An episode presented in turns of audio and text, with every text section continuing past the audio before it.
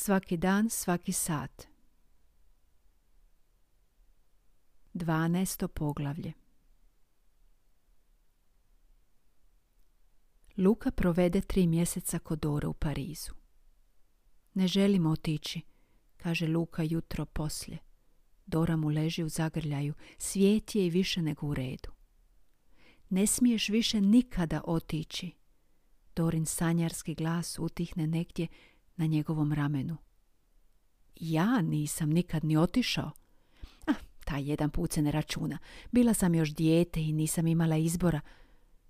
Mogla bi svakog trena usnuti.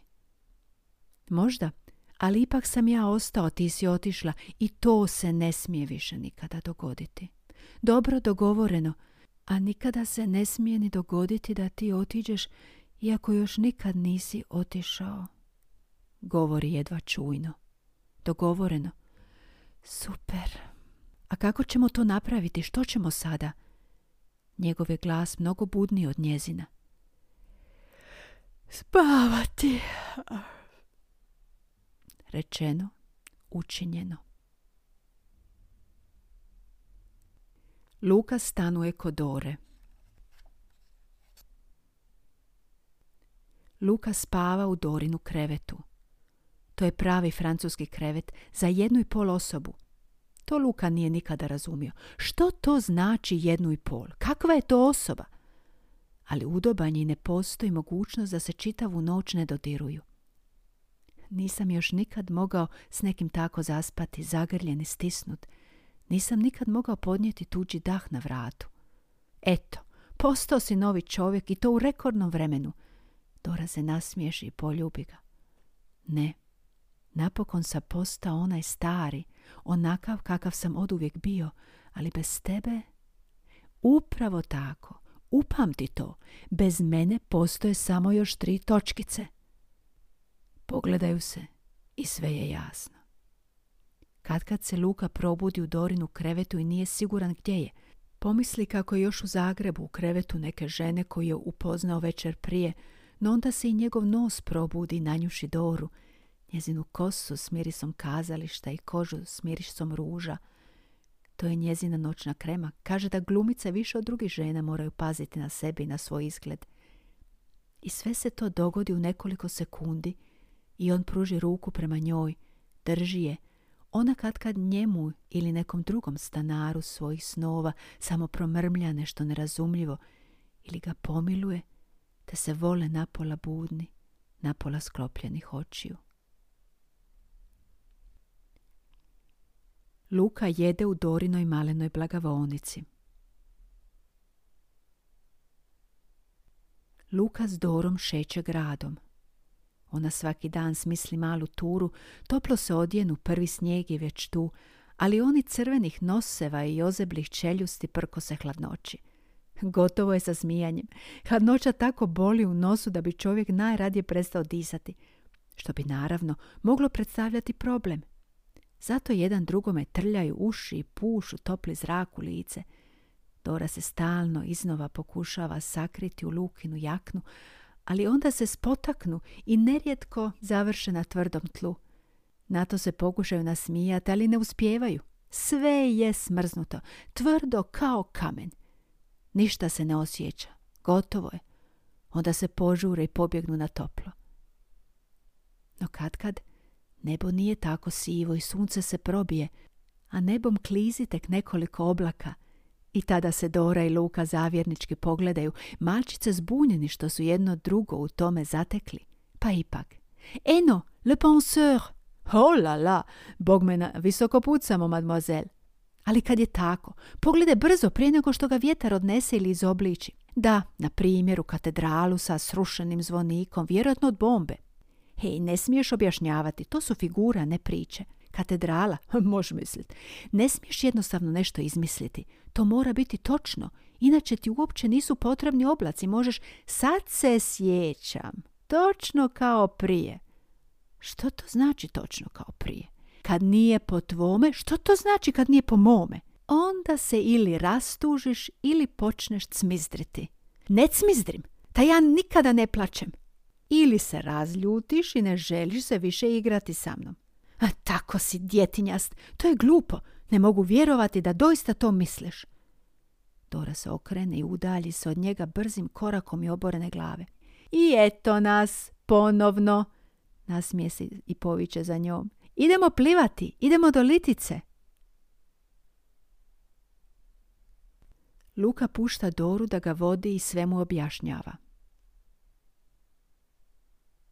Luka čeka Doru dok je ona u kazalištu. Luka s Dorom uvježbava njezin tekst. I Dora se smije do suza. Ne možeš ti to, ne znaš francuski. Obasipa mu usta poljupcima svaki kutak i svaku boricu od smijeha. Naravno da mogu, slušaj.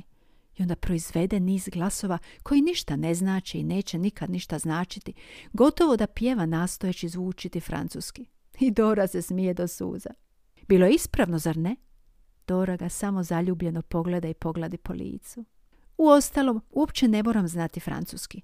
Moram samo slijediti tvoje riječi da ti dam natuknicu ako ti bude potrebna.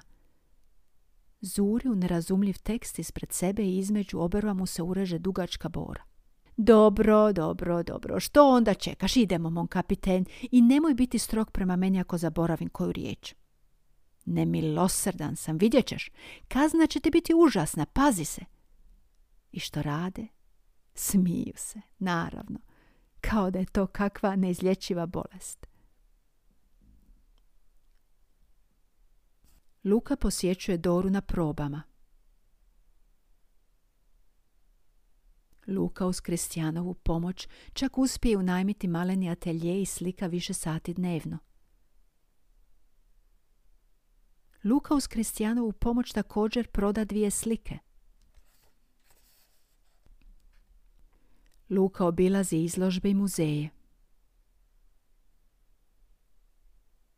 Luka večera s Dorom u ugodnim restorančićima s izvanrednom kuhinjom. To je jelo umjetnost, podsjeća ga na njegove slike, na te posebne mješavine boja koje katkad nastanu puklim slučajem, no iz kojih onda ipak, ili upravo zbog toga, nastane nešto nezaboravno. Kuša sve, znati željanje.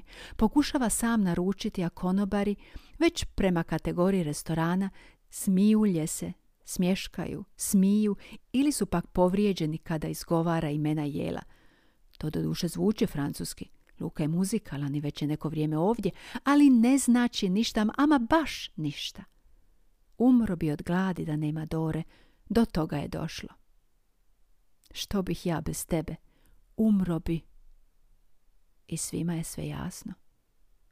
Dora mu pokloni na rudu na španjolskom. Luka upoznaje Dorinu najbolju prijateljicu Žan.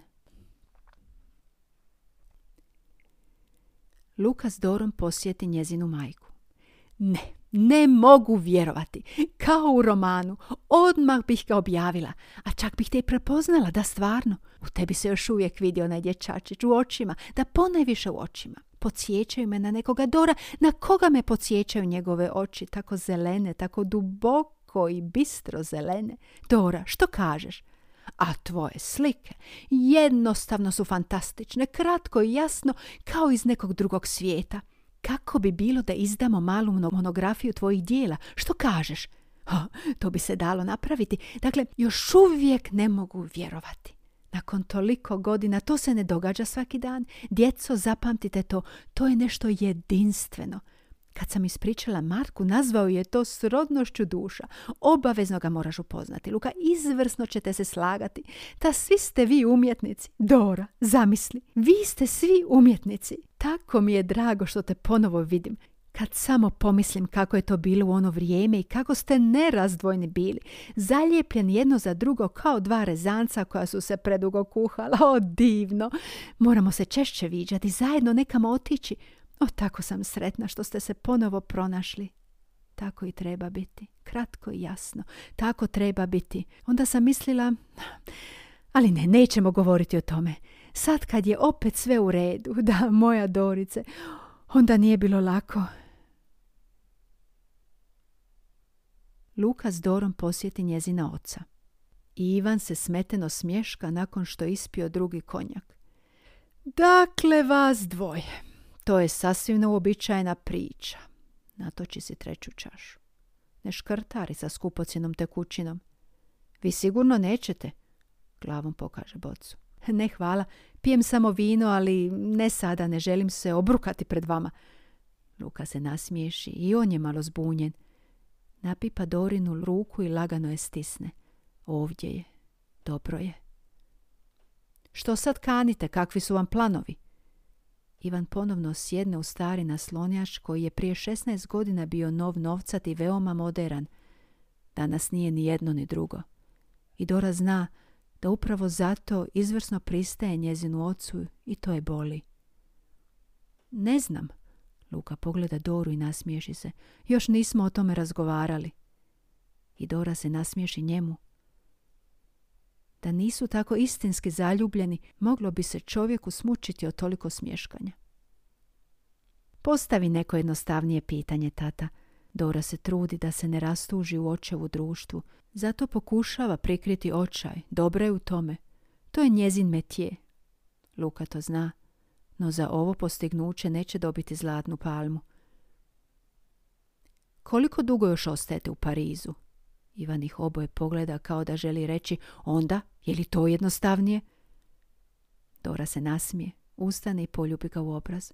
Luka odmahne glavom, a pogled mu zastane na bijelom tepihu koji odaje mnogo tragova. A što kažete na katastrofu s otrovnim plinovima u Indiji?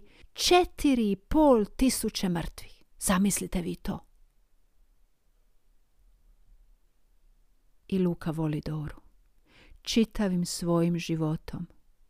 Tu ljubav Luka ne može ni sa čim usporediti, ni sa čim što poznaje. Misli na malenog dječaka i njegovu najbolju prijateljicu tada, kada još nije znao da ljudi mogu nestati tek tako. Čak ni ako to najave, to ništa ne mijenja. Otišli su, više ih nema. Je li tada mislio da će ikad ponovno vidjeti? Ne zna. Ali ona je sada ovdje i on je ovdje sve u redu, jer Dora ga voli i on voli Doru. Prije nego što sam te ljubio ništa ne bijaše moje. Te turao sam ulicama i stvarima. Ništa ne bijaše važno, a sve bez imena. Svijet je bio od zraka koji je čekao. Dorine nasmiješene suze njegov su kruh i njegova voda. I ne bi se čudio da im sam počne pisati pjesme, iako čemu. Nitko to ne zna bolje od Nerude, već je sve rečeno. Nikad ne valja pokušavati poboljšati nešto što je već savršeno. I Luka je sretan. Tako sretan kao što čovjek mora biti kad je sretan. Luka ne misli na Makarsku. Gotovo sve što želi i treba ovdje je pokraj njega. Samo je more daleko. Nekoliko tjedana nakon izložbe Luka ipak nazove oca. Tata, ja sam. A zatim nelagodna šutnja. Luka, sine, kako si? Je li sve u redu? Zoranov mirni glas. Savršeno je, ništa se ne brini. Dobro. A kako si ti? Izvrsno. Kako je u hotelu? Nema puno ljudi, ali za novu godinu ih dolazi gotovo stotinu. Svi žele ovamo na doček. Pa to je dobro. Jest. Za posao? Svakako. Jesi li išao na ribe? Jesam prošli vikend. I?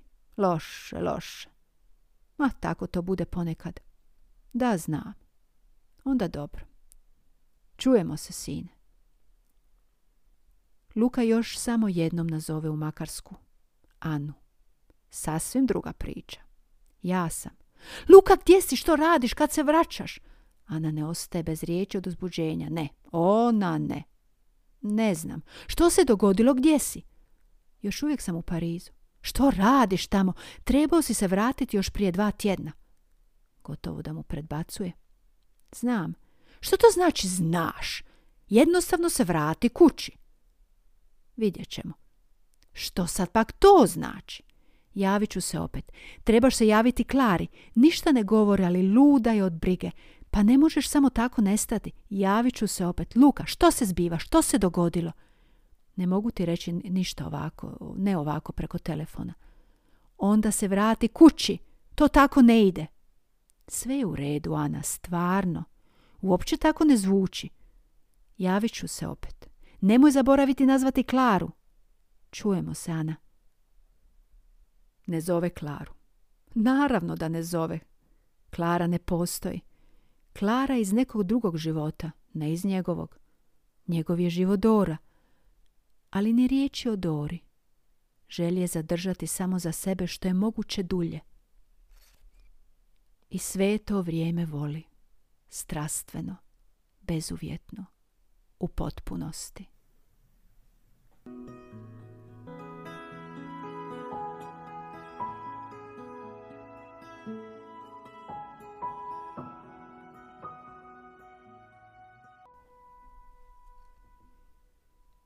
Trinaesto poglavlje Onaj čovjek iz galerije nazvao je odmah jutro poslije. Više puta.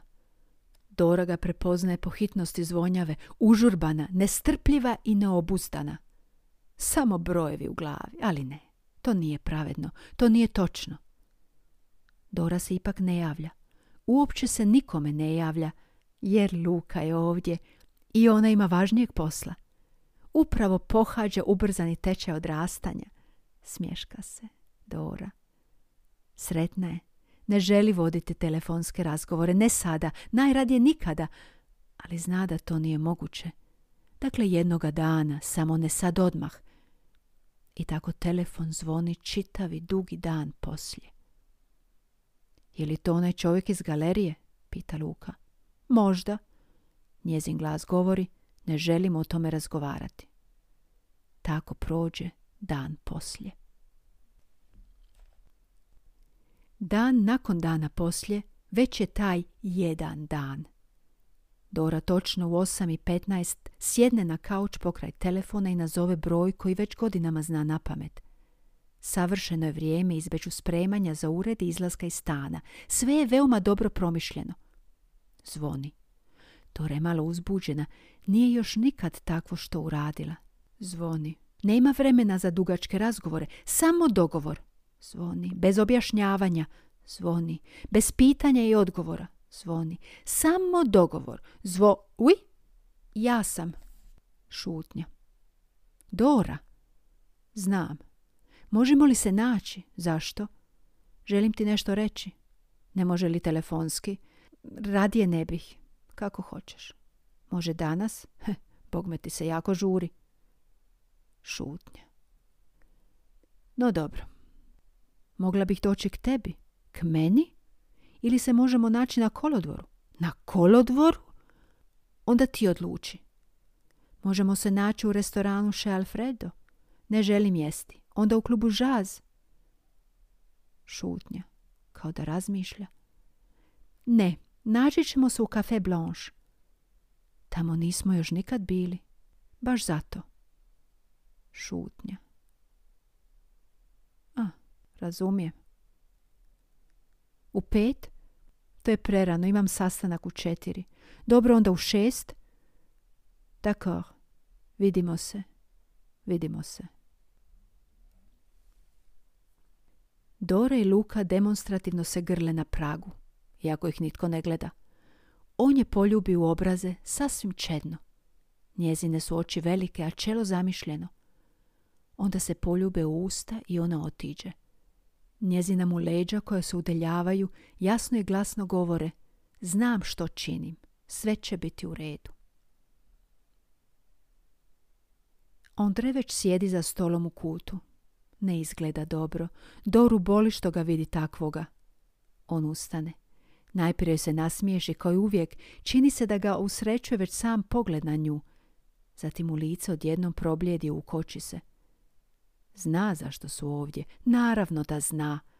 U kavani u kojoj se sastaju prvi i vjerojatno posljednji put. Dora mu nježno dodirne lice prije nego što sjedne. Ne, želi ga dodirnuti. Ali on se lagano nasloni unatrag i njezina ruka ostane u zraku, bez oslonca, napuštena. S tim se mora pomiriti. To je neizbježno. Andre Napuštam te. Molim? Umalo da ne poskoči sa stolca, ne zbog čuđenja nad rečenim, nego zbog neposrednosti s kom je to izrekla. Napuštam te. Zašto? To je pošteno. Prema kome? Prema tebi, I meni. Ali ja te volim. Da, znam. Dori je teško pogledati ga u oči. Dakle, zašto? I ti si meni drag. Drag sam ti. Ja sam tebi drag. Postaje stvarno preglasan. Da, znaš to. Utoliko je Dorin glas tiši. A što je s ljubavlju? Voliš li me? Ne znam. Nakon četiri godine ti to ne znaš. Zato bismo i trebali prekinuti. Ondrev neko vrijeme šuti. Razmišlja i pritom je sumnjičavo promatra, kao da ne može u potpunosti slijediti tu logiku. Iznenada mu lice zasja. Imala si one night stand. Svidjelo ti se i sada misliš da me moraš ostaviti, ali to nije točno. Nije me briga. Podnijeću to. Zaprosio sam te, ako se sjećaš. Za vijeke vjekova. Baš me brige. Volim te. Za vijeke vjekova. Dora ponovi njegove riječi kao u transu, zatim kaže neočekivano glasno. A ja volim drugoga. Nakon jedne noći? Dora šuti. Ne želi ništa objašnjavati. A mon dieu, vi žene ste tako glupe. Nakon jedne noći bio je tako dobar. Što je napravio? Čarao? Dora šuti. Nema smisla ništa govoriti. Sa vijeke vjekova. Samo je to bitno. Znaš li mu uopće ime? Ili niste imali vremena za takve banalnosti? Luka. Automatski joj izleti taj odgovor, kao da ga ne može prešutjeti, zanijekati, pogotovo ne sada kada ga je ponovno pronašla. Luka? Umjetnik s izložbe? To je bio on? Prvo se čudi, no onda prasne u smijeh. Ha, naravno, odmah sa zvijezdom večeri. Luka se zove. Dora je odsutna i njezin je osmijeh odsutan i sanjarski. Uronile je u valove Mediterana, ali Ondre to ne vidi, nitko to ne bi mogao vidjeti. To je sasvim privatna predstava, neka vrsta monologa. I voliš ga, samo tako, preko noći? Ondrej glasno proguta slinu, kao da se guši vlastitim mislima. Doslovno preko noći. Ne, nego čitav svoj život. Andrej pogleda s nerazumijevanjem. Doslovno. I Dorino lice za svjetluca kao kratke haljinice umjetničkih klizačica. A Ondre za njemi. Moj Luka. Napokon ga može pogledati mirne savjesti. Moj Luka. Ne može prikriti sreću u glasu. Snažnija je od nastojanja da ne povrijedi Andreja ili da ga povrijedi što je manje moguće moj, kao moj princ iz bajke? Ne polazi mu za rukom da zvuči podrugljivo kako bi htio, ne doista, jer njegovo čuđenje izgleda stvarno. Da, mon prince charmant.